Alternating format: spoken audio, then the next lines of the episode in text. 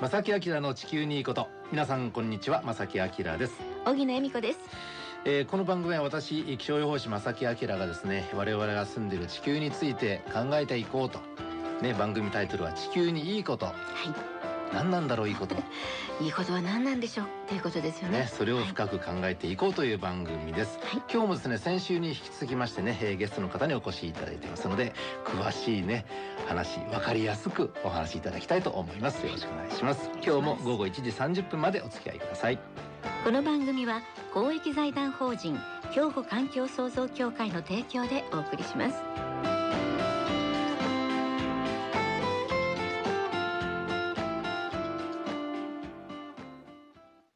護環境創造協会地球温暖化防止自然環境の保全再生子どもたちへの環境学習など皆様と共に身近な暮らしの中で地球環境を守るための取り組みを進めています。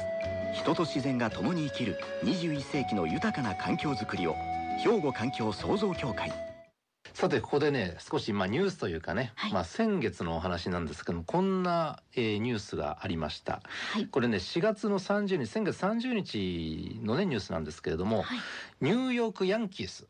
ニューヨークヤンキースはい。メジャーリーグ、ええ。ね、スポーツを通じた気候行動枠組みというものに北米のメジャーチームとして初参加したというニュース。すごいですね。なんか野球選手の皆さんがうん、気候のことについて取り組むということですか？そうなんですね。えええーまあ、その温暖化防止の取り組みの、ね、目標などを決めたパリ協定、ええ。えーこの目標達成に向けた意識と行動の強化を図る協調的な取り組みにスポーツ団体とかチーム選手ファンこういう方々、うん。まあ、集結、えー結集するという流れでこれスポーツの世界でもこういう動きがあるんですね。そうですか。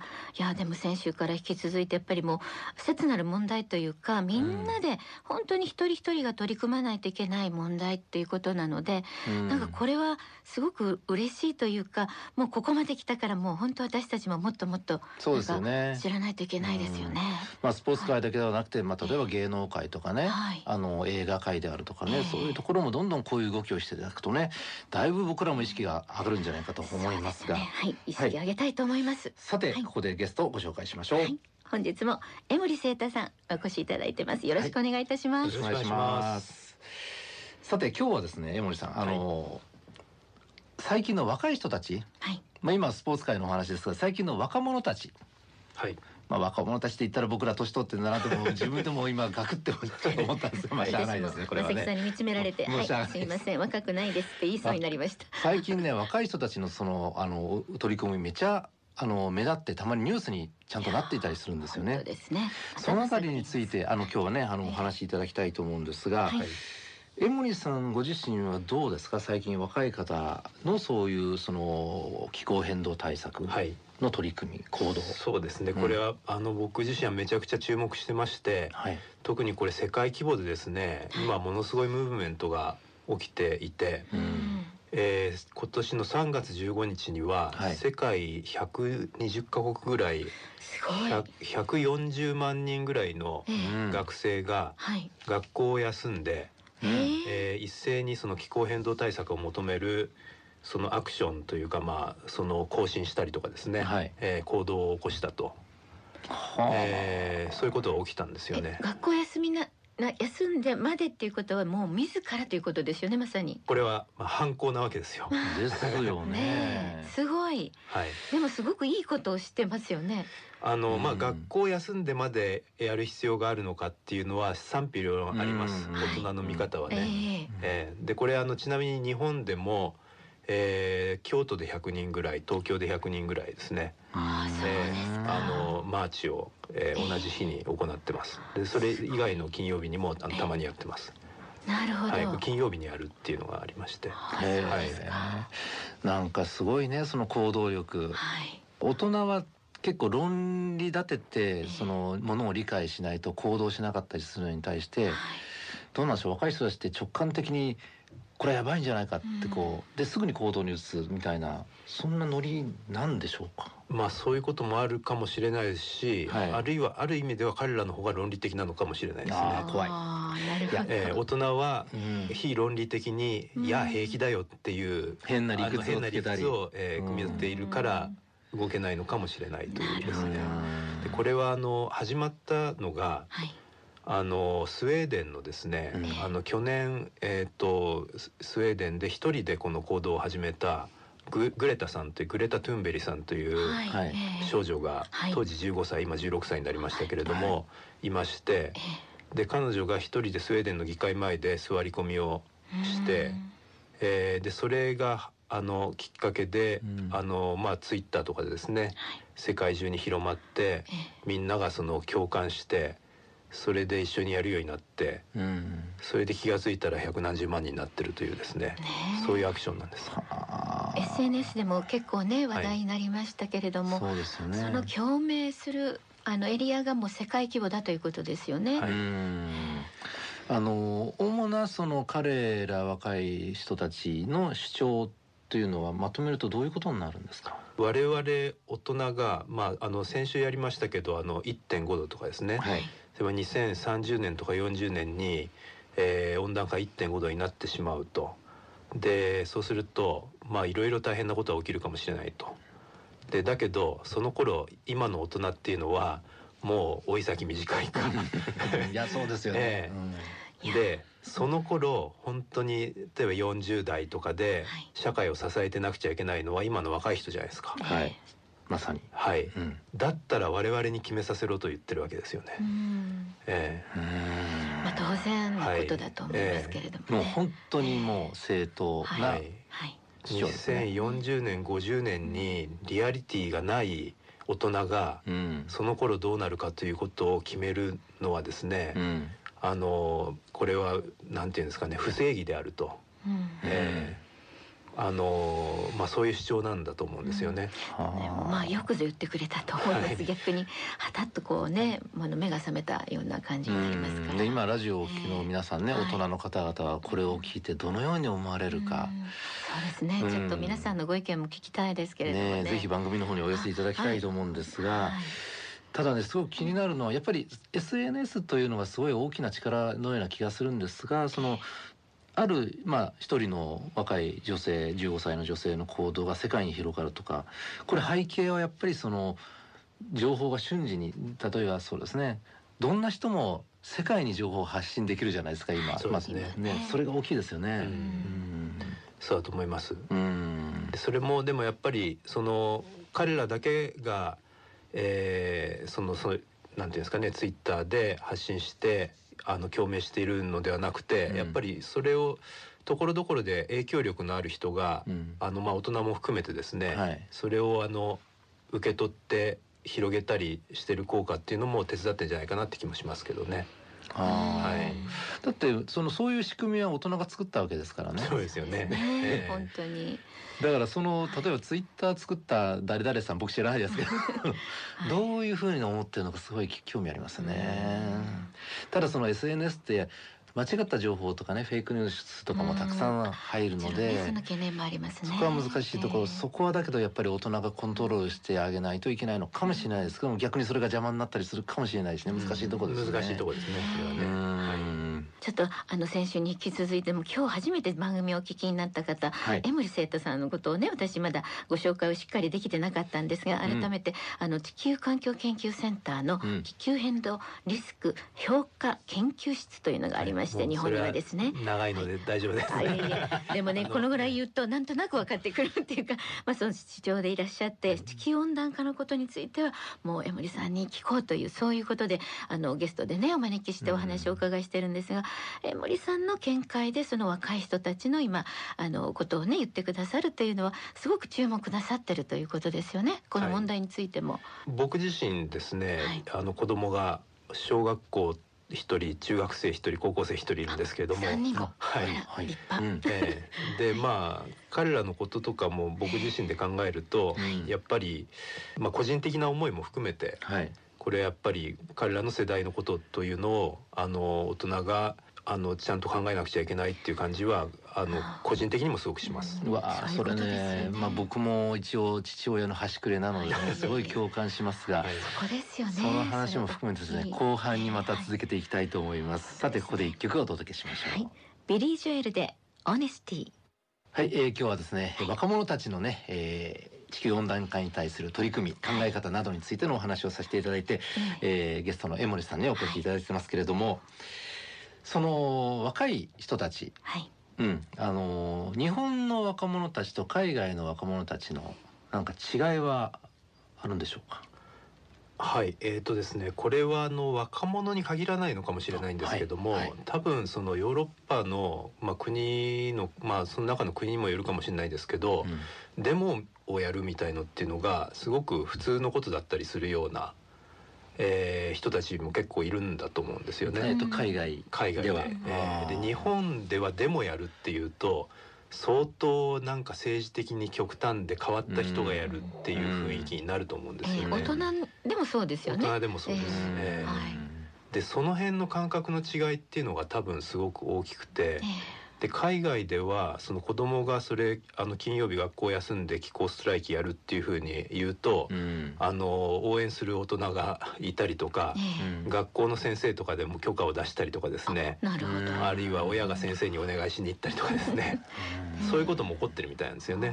あの日本では今ね、まあ、先ほどあのお二方ともいいお父さんであるということをちょっとお伺いしたんですけれども。いやいやお子さんがね、はい。い、らっしゃってなんかあなんかそういうのがにじみ出てきました、けれどもそういうのを子供さんがするって言ったらどうですか？実際お子さんがねうん。でもやりたいんだって言ってどうします？うん僕はね実は3月15日にええ。こういうのあるんだよっていうふうに子供にけしかけたんですよ。なるほど。そが。したら興味は持ってました。興味は持ってたんですが、ええ。その日は友達とディズニーランドに行く。ディズニーランドののが勝ちだった。なるほそうですどか。えーえまさきさんはならどうですか？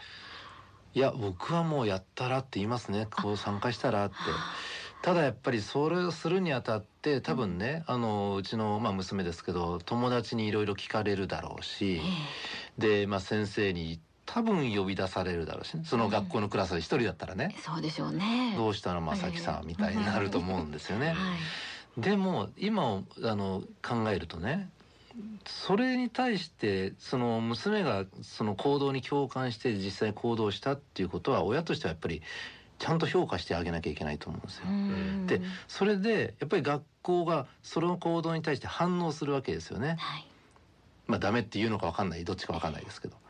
でそれってと友達もちょっと関心を持つタイミングだったりとかそう考えたらやっぱり言っていいようになるああ賛成な派まあお二人ともやはりまあ専門家でもいらっしゃるので、うん。まあこういう情報がねあのやっぱり前向きな方がいいというご意見かもしれないんですが、うん。実際まあお子さんがそういう取り組みをしても応援するタイプだということですよね。じゃあ、うん。まあやっぱりねえ。ねえ。まあこれはただですね、ええ。あのまあもちろん人によっては、はい。まあ特に日本では多そうなのはえ、あの大学生なんかだと就職活動に響くんじゃないかっていう心配したりね。えええななんか大人のね中には、はい。親御さんではそういう方も内申点が悪くなるんじゃないかな。なんかだって欠席したら出席日数日数が一つね なくなるわけですね。はい。あの震災とかあった時はボランティアに行くことが割と単位のねはい。あの関係でプラスになるのでっていうことで結構いろんな、ね、学生さんが興味を持ってくださっていい取り組みだなって思ったんですけど、うん。こういうことにこと関してどうなのかというと日本ではまだまだ少しこう遅れてるっていうのは先ほどのね、うん。あの前半でお話しあまったようなあ、こと。を、国民性の違いなのかもしれないですよね。うんねでねあと僕もう一つ思うのは、はい。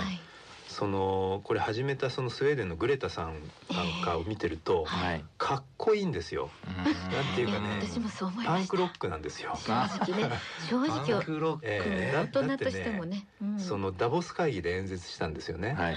で世界のリーダーが集まってるところで演説をしてなんて言ったかって言ったら、うん。あの私はあなたたち世界のリーダーにお願いをしに来たんじゃありません、うん。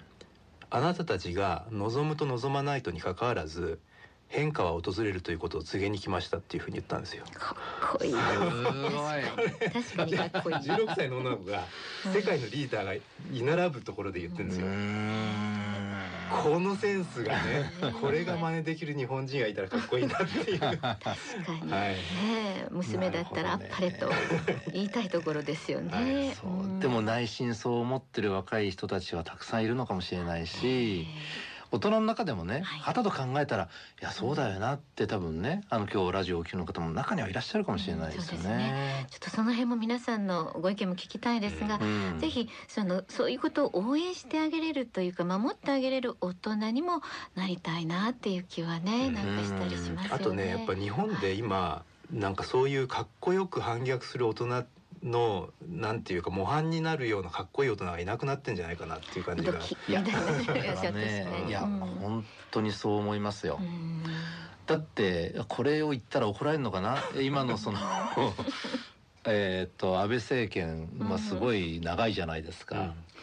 でなんで長いのって考えたら、こっちの方向じゃないでしょっていうことをすごい僕の中あるあるなと思ってるんですよ。でそれに対して大きい勢力が反対ののろしを上げるとかね。全然聞こえてこないですもんね。ううん。んうん。まあちょっとかっこいい大人っていうと私たちも大人なので、なんかね、うん。うん、それを。あの分かった。うん。ということはね今の大人たちは少年少女の頃のことを思い出したらいいんですよとりあえず。なるほど。どんな子供だったかなと、うん。でどんな気持ちだったかなで実際その年代の今の若い人たちは行動してるんだ。うん、はいそれすごい大事かもしれません。ですね。はい。もうめちゃめちゃ僕らに影響を与えてくれてると思いますね。そうですね。であのここでお聞きしたいのはですねあのいろんな資料によりますとねこういうあの、まあ、グレタさんの行動とかその3月15日のね世界的なデモこうあの行動であったりっていうことに対して研究者の方々はどのように思ってらっしゃるのか、そうね。どういう反応があるのか、えーこれすごく知りたいところ大切なね、うん。はい。ご意見。えー、と実はその世界中で何千人もの専門家がはい。あの彼らの行動を支持するというですねうん。ああのそうですかそういうメッセージを出してます。ああなるほど。はい。うん僕もまあ署名してるんですけれどあもそうですか。はい。うん。でまずその意味っていうのは一つにはやっぱりその、まあ、彼らはある科学的な根拠をもとにして行動してるわけですよね。うん。うん。その2030年、えーまでにあの、まあ、2030年に早ければ1.5度になってしまう。でそれまでに非常にその野心的なアクションを取んなくちゃいけない。うん。でそれはあのそれがまずその科学的に正しいことだっていうことを大人が言ってあげないと。はい、うん。彼らのその行動の根拠というものが怪しくなってしまうので。そうですよね。ええ。はい。でそれはあの科学者がそれあの彼らは根の行動の根拠科学的な根拠は正しいと。はい。うんいうようなまずメッセージを出していて。これは大きいですよ、はい。いいですね。それである意味ではその若者たちは大人が言いたくても言えなかったことを言ってくれてるような面があると僕は思ってるんですよね。なるほど。ええ。大人が言ってもですうね、ん。その反そういう意見を持ってない人がそれを聞くと、うん。ああまたかと、どんな専門家が言ったところでああまたそういう立場の人はそういうふうに言ってるなっていうぐらいにしか聞こえないっていうことが今大人同士の間では起きてしまうんだと思うんですよね。なるほど。でだから普通に言っても効果がないからどうしようかなと思って、うん。あの黙ってたところをうん。若者たちがわーっと言ってくれちゃったわけですよ。でもそれはもう本当に大人からしてもですねそれを本当はそのことを私も言いたかったっていう大人からすればうん。それはもう感謝とか尊敬とかそういうのに値するんだっていうまあそういう言い方になりますね。なるほどね、はいということはその今の若い人たちの行動をうまくやっぱり今の大人はしっかりと汲み取って。行動を僕らのはい。その世の中の行動として動きとしてまとめていかなきゃいけないとそういうことなんですね。さあそこですよ僕らやんなきゃいけないのはでねじ実はその、えー次のですね、うん。世界一斉のはい。学生のアクションが今週。ええ 5月24日の金曜日。あそうなんですえすぐですね。にあると言われていますので、はい。ぜひご注目いただきたいと。今日はこんな話題ができたことを本当にね,、はい皆さんにお届けできたこと光栄ですねなんか。ぜひ皆さんはい。5月24日どんなことがね若者たちで起きるのかしっかりと注目していただきたいと思います。えー、先週に引き続き今日もエモにね、えー、さんにお越しいただきました。来週も来ていただきます。よろしくお願いいたよろしくおします。願いします。ありがとうございました。兵庫環境創造協会地球温暖化防止自然環境の保全再生子どもたちへの環境学習など皆様と共に身近な暮らしの中で地球環境を守るための取り組みを進めています人と自然が共に生きる21世紀の豊かな環境づくりを兵庫環境創造協会さて、えー、今日もねかなり濃い話、いいちょっと僕ねなんか。お話聞いてて熱くなりましたはいが、熱くなりました。皆さんどう思われますでしょうか、えーこのね今日の中身についてぜひ皆さん反応をお聞きしたいです。はい。皆さんからのメッセージをお待ちしています。おはがきお便りでは郵便番号650の8580 650-8580ラジオ関西正木明の地球にいいことまで。またファックスでは078-361の0005 078-361の0005またメールではまさきアットマーク jocr.jp masaki アットマーク jocr.jp こちらの方までどしどしとお寄せください。お待ちしております。お待ちしております。ということで正木明の地球にいいことはこの辺でお別れいたします。ご案内は正木明と荻野恵美子でした。それではまた来週。さようなら。この番組は公益財団法人兵庫環境創造協会の提供でお送りしました